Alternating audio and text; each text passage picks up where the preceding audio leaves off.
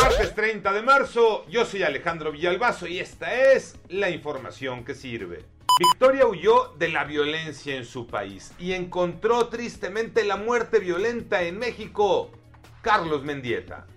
Estamos precisamente frente al Palacio Municipal de Benito Juárez, uno de los tantos eh, lugares donde acudieron manifestantes para exigir justicia en el caso de Victoria Salazar, esta eh, inmigrante salvadoreña que pierde la vida a manos de cuatro policías municipales de Tulum. Estos cuatro policías municipales ya enfrentan su debido proceso, podrían alcanzar hasta 50 años de prisión por delitos de homicidio y también por abuso de autoridad. Hoy quedan varias preguntas. Primero, ¿qué hará el gobierno de Quintana Roo y los diferentes municipios de este estado para garantizar que esto no vuelva a ocurrir?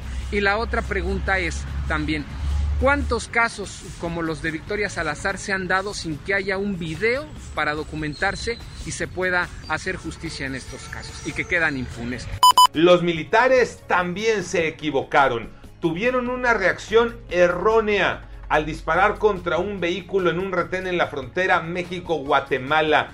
Un guatemalteco murió, eso provocó que 15 militares fueran retenidos. La tensión se liberó gracias a un acuerdo económico. Le llaman reparación del daño. COVID-19, los números Iñaki Manero.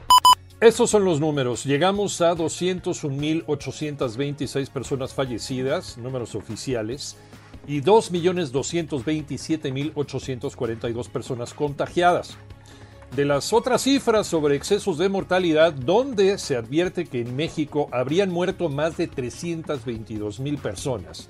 El subsecretario López Gatel se mostró retador, se aventó otra maroma y dijo que hay una interpretación errónea del informe.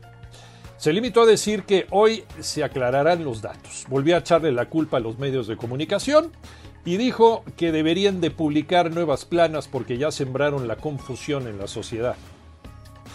Solo habría que recordarle a López Gatel que los medios no inventamos los datos porque están publicados en la página de la Secretaría de Salud. ¿Y luego? Hoy los grandotes de la selección contra Costa Rica, Gabriel Ayala, Gabo. Después de la derrota ante Gales, la selección mexicana de fútbol se enfrenta este día, en partido amistoso y de fecha FIFA, a su similar de Costa Rica en Austria, para este encuentro, el técnico nacional Gerardo Tata Martino tampoco podrá contar con Alan Pulido y Henry Martín, quienes presentan problemas físicos. Ambos jugadores se perdieron el partido ante Gales, tampoco con Néstor Araujo, quien causó baja de la concentración debido a que presenta una lesión en el aductor izquierdo. Yo soy Alejandro Villalbazo, nos escuchamos como todos los días de 6 a 10 de la mañana, 88.9 y en digital a través de iHeartRadio. Pásenla bien, muy bien donde quiera que estén.